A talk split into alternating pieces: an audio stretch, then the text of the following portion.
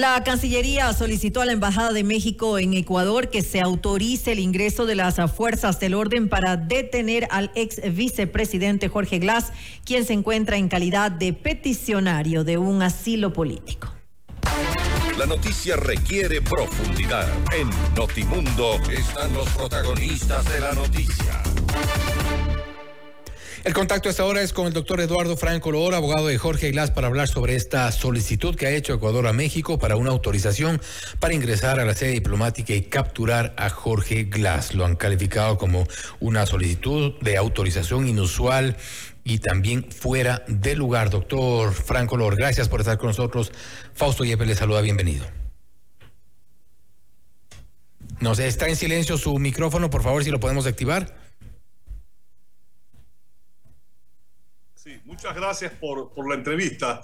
Bueno, quería decirles que yo no soy abogado judicial de Jorge Glass, fui su abogado, soy amigo de él y conozco toda su problemática y ahora está eh, continuando su persecución política por parte de este gobierno porque el pedido hecho del día de ayer por la Cancillería es inoportuno, improcedente y violatorio de la Convención de Caracas de Asilo Diplomático del año 1954 porque eh, eh, es inusual, no es, eh, fuera, es, totalmente fuera de lugar que estando el ex vicepresidente Jorge Glass Espinel, él en este momento es un huésped, es un peticionario de asilo político y está a la espera de la resolución que tiene que adoptar el gobierno mexicano y continuamente durante el mes de enero ha tenido cinco eh, eh, digamos, eh, comunicados de la Cancillería,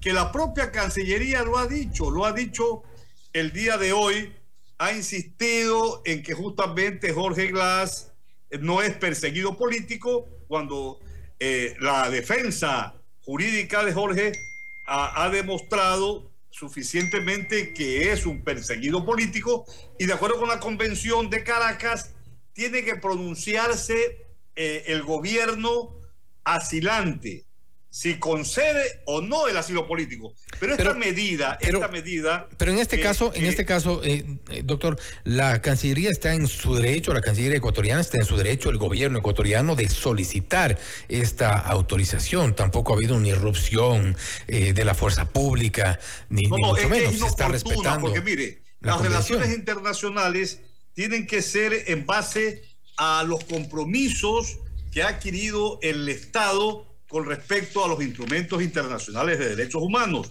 Si ya está en operatividad la Convención de Caracas de Asilo Diplomático, tiene que esperar el gobierno del Ecuador que eh, ese Estado se pronuncie. Y si en el evento que se pronuncie concediendo el asilo político, dice la Convención de Caracas de 1954, que el gobierno ecuatoriano tiene que cumplir entregando el salvoconducto. No hacerlo estaría vulnerando un derecho que le corresponde al Estado mexicano que otorga el asilo. En el evento que no le otorga es otra situación, pero en este momento el tema diplomático de la solicitud de asilo no puede estar forzada por eh, el gobierno ecuatoriano que está demostrando justamente que no tiene, eh, digamos, eh, empacho en quedar mal. Así como con el tema de, Estados Unidos. Lo que ocurre, doctor, es que no está concedido el asilo, si bien está en trámite. Y ocasionó un perjuicio económico de más de 10 millones de dólares eh, a los exportadores de, de, flores y de banano, que no eran de la bananera Novoa, y después reculó el gobierno ecuatoriano. el gobierno no es tan eh, entusiasmado, por ejemplo, en la extradición de Hernán Luque, por ejemplo. Pero sí, la ministra de Gobierno mete sus manos en este tema, porque mire, en el comunicado, en el comunicado de, la Cancillería, ¿qué es lo que dice? En, el, último párrafo, dice que eh, el pedido a la Cancillería es formulado por la ministra del Interior, en una reunión mantenida el día de ayer en esta Cancillería. Sí, el comunicado de la Cancillería que envía a la Embajada de México en Quito lo hacen con fecha 29 de diciembre. Pero este pedido es viabilizado por los canales oficiales como corresponde. Personalmente, la noche del mier, la, la canciller y la ministra de Gobierno estuvieron personalmente la doctora Mónica Palencia en la Cancillería ecuatoriana. Entonces la pregunta es, ¿qué hace la doctora Mónica Palencia? Ministra del Interior. Pero la doctora Mónica Palencia, doctor, es parte del gobierno y el pedido se está haciendo por los canales que corresponden, que es la Cancillería ecuatoriana, no es que firma esta solicitud de autorización la ministra Palencia. la ministra mexicana sabe, aquí hay un, hay un trasfondo que yo quiero denunciarlo al país. La ministra mexicana sabe, la doctora Palencia, que el día de hoy se inicia justamente la campaña electoral en México.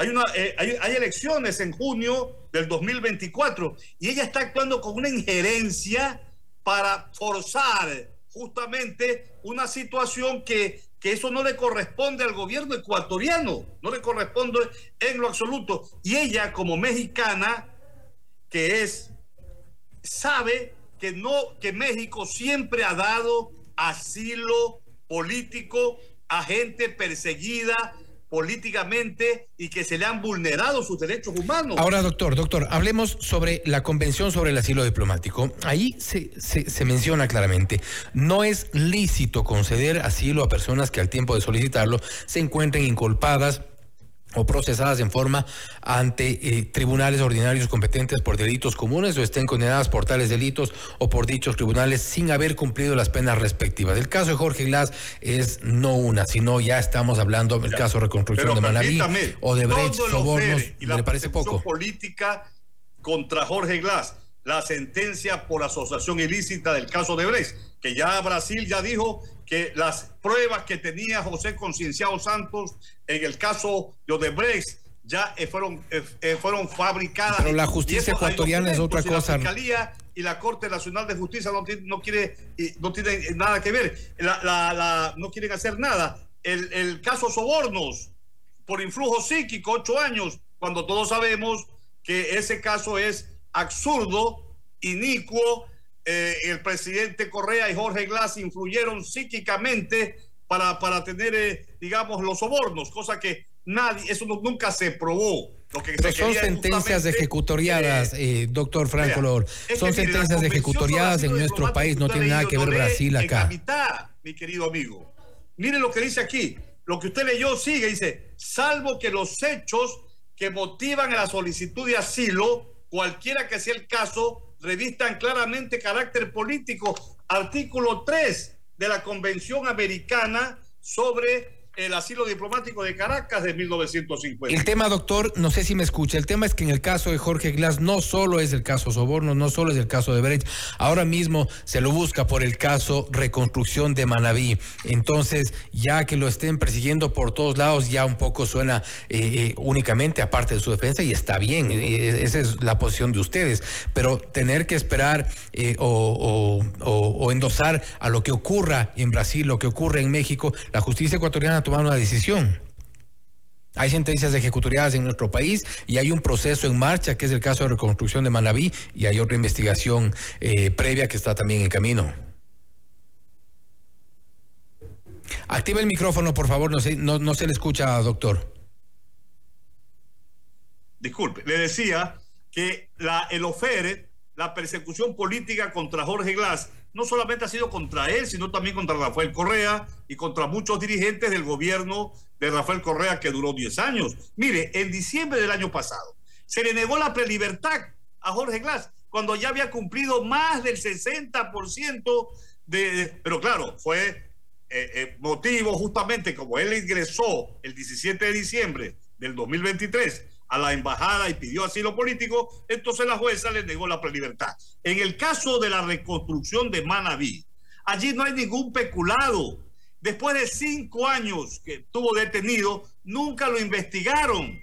Cuando las investigaciones penales duran máximo dos años, de acuerdo, un año, cuando es hasta cinco años de la... en el caso de reconstrucción de Manaví, todavía... Y se le ocurrió a la fiscal, que está cuestionada, totalmente y que ¿por qué, se, ¿por qué se dio esto? Porque los asambleístas de la Revolución Ciudadana pidieron en la Asamblea el juicio político a la doctora Salazar. Pero en el caso de reconstrucción de Manaví, doctor, en el caso de reconstrucción de Manaví, el proceso avanza. Jorge Glass. En el caso de reconstrucción de Manaví, el proceso avanza. Se requiere también eh, eh, que, Jorge Glass se presente ante la justicia también para justificar lo que tenga que justificar. No, lo que quieren es que caiga detenido y él precautelando la vida por la persecución que ha existido pidió justamente, ingresó el 17 de diciembre a la embajada y pidió asilo diplomático. Recuerde que incluso fue revocada la, eh, la libertad de Jorge Glass cuando en noviembre del 2022, usted lo recordará mejor que nosotros, eh, eh, con el juez Curipayo, juez cuestionado obviamente, le, le, le, concedió esta, estas medidas esta acción de protección. Entonces, eh, eh, yo creo que hay varios cuestionamientos sobre Jorge Glass y lo que se requiere es que se presente a la justicia. ¿Cuál es la, situación en este momento de Jorge Glass en la embajada? Está en calidad de huésped y como solicitante de asilo. Pero si no ocurre ninguna de las dos cosas, si no ocurre el asilo, si no hay el salvoconducto, ¿él se va a quedar allí? México es un país que da pleitesía y consecuencia a su historia de defensa de los perseguidos políticos porque respeta los instrumentos internacionales de derechos humanos. Yo estoy absolutamente seguro que en su momento el gobierno mexicano eh, informará y comunicará al gobierno ecuatoriano por los canales diplomáticos la concesión del asilo político a Jorge Glass. Y ya va a ver usted que el gobierno va a negar, ya lo ha dicho, se anticipó la canciller eh, que no va a conceder el, salvoconducto, violando la Convención sobre Asilo Diplomático. Es que mire, para Rafael Correa y para Jorge Glass no hay derecho en el Ecuador. Le quieren buscar siempre cinco o seis patas al gato, como digo yo. Entonces siempre, si la fiscal, si los jueces de la Corte Nacional hacen todo este lofer, todo este ataque, no hay pruebas, no hay argumentos, no hay doctrina jurídica, ni hay tratados internacionales de derechos humanos. Ahora, Esto, en su momento, va a acabar, por supuesto. Lo que está haciendo no es eterna. Lo que está haciendo México eh, al tener a una persona que está procesada, que tiene varios procesos, no uno, varios procesos en nuestro país, no está un poco en contra de esta obligación de luchar contra la corrupción. Es una obligación la cual han asumido incluso varios países, México por supuesto. Todos los países tienen que luchar contra la corrupción. Y el gobierno de Correa siendo presidente y vicepresidente Jorge Glass, lucharon contra la corrupción. Pero tener a un procesado con sentencia ejecutoriada, con otro proceso, con requerimientos de la justicia en su embajada, no es una lucha contra la corrupción. Que no son delitos y que no hay pruebas de delitos.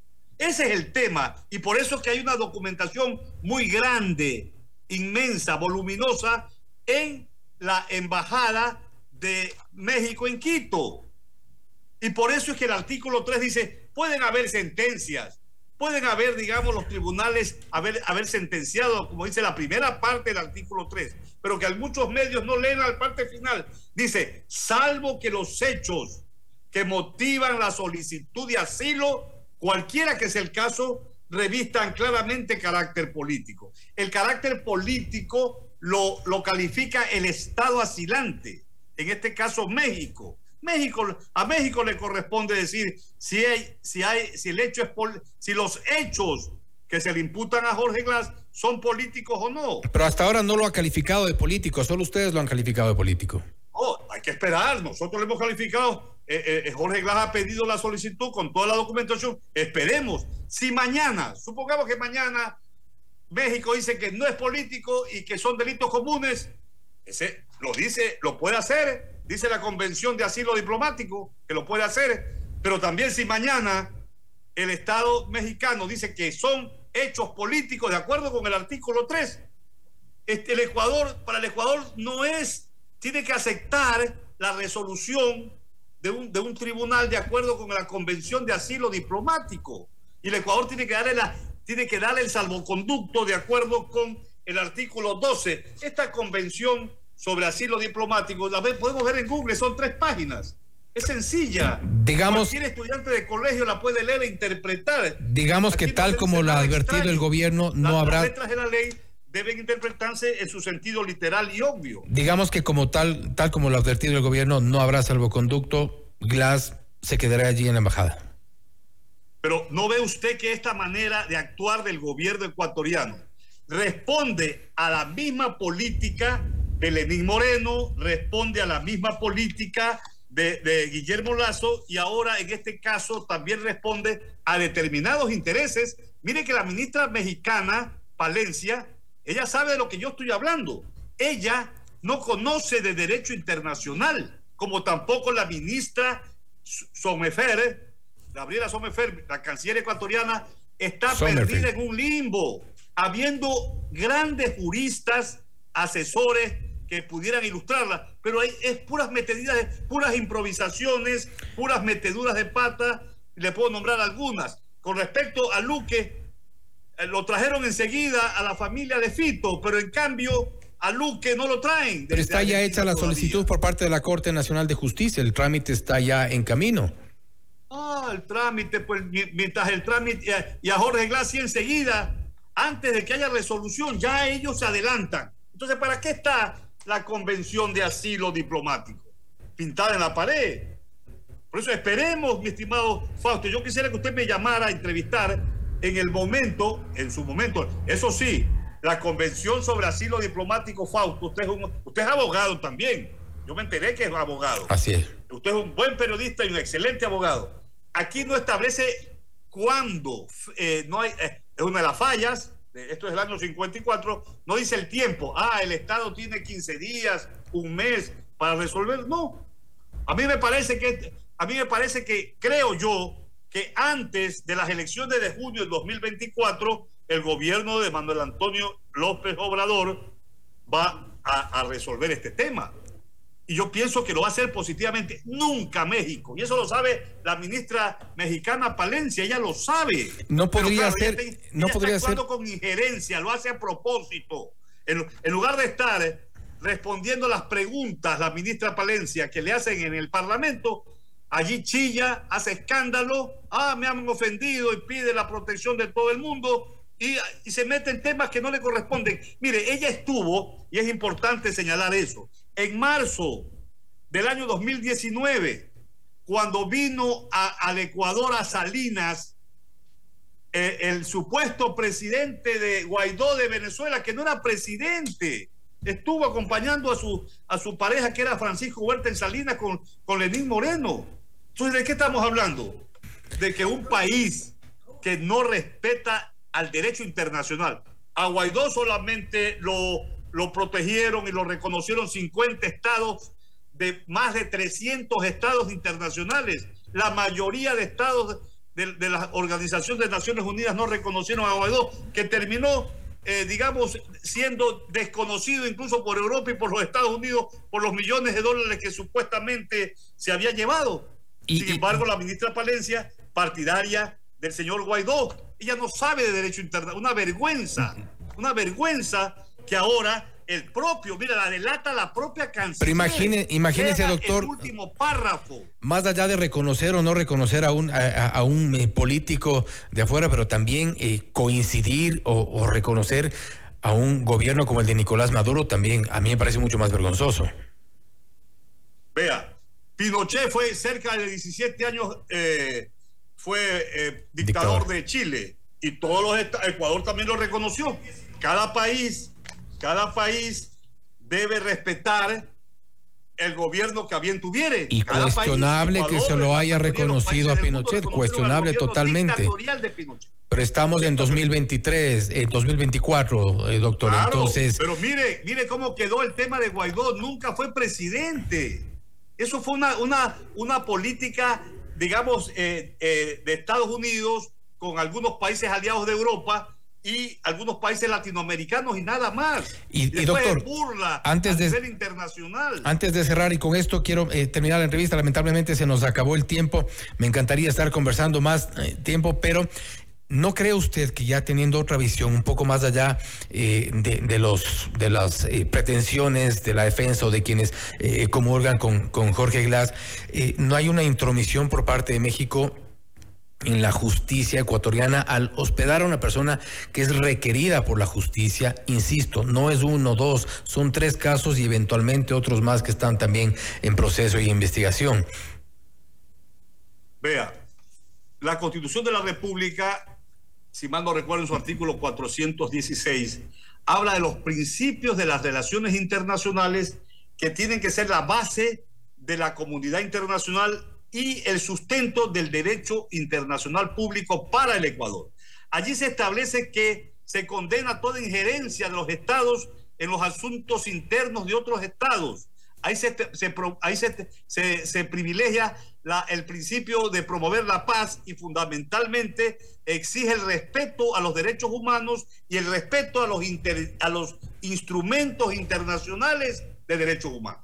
Si no respetamos la Convención de Asilo Diplomático de 1954 y estamos mandando comunicados, comunicados, forzando a un Estado que es un Estado amigo tradicionalmente del Ecuador, amigo, y que hay relaciones bilaterales, comerciales también con México, caramba, estamos actuando con una política de la Cancillería desatinada, inusual, violatoria al derecho internacional de los derechos humanos, porque está en este momento en operatividad esa convención. Esperemos, esperemos la resolución.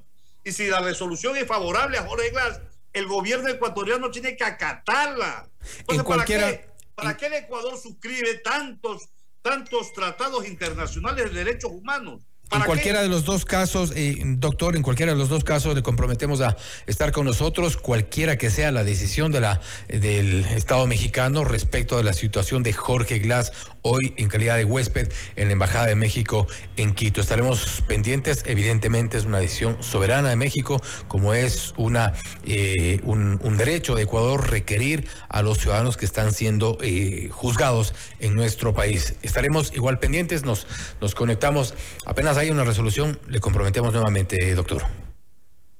Ok, gracias, muy amable por la entrevista. Gracias también a usted. Así el doctor Eduardo Franco Loor, abogado de Jorge Glass, hablando sobre esta solicitud de Ecuador a México para autorización para ingresar a la sede diplomática y capturar a Jorge Glass. Ellos dicen o aducen que se trata de una eh, solicitud inusual, arbitraria y fuera de lugar de parte de quienes están con Jorge Glass. Esto es Notimundo Estelar, siempre bien informados.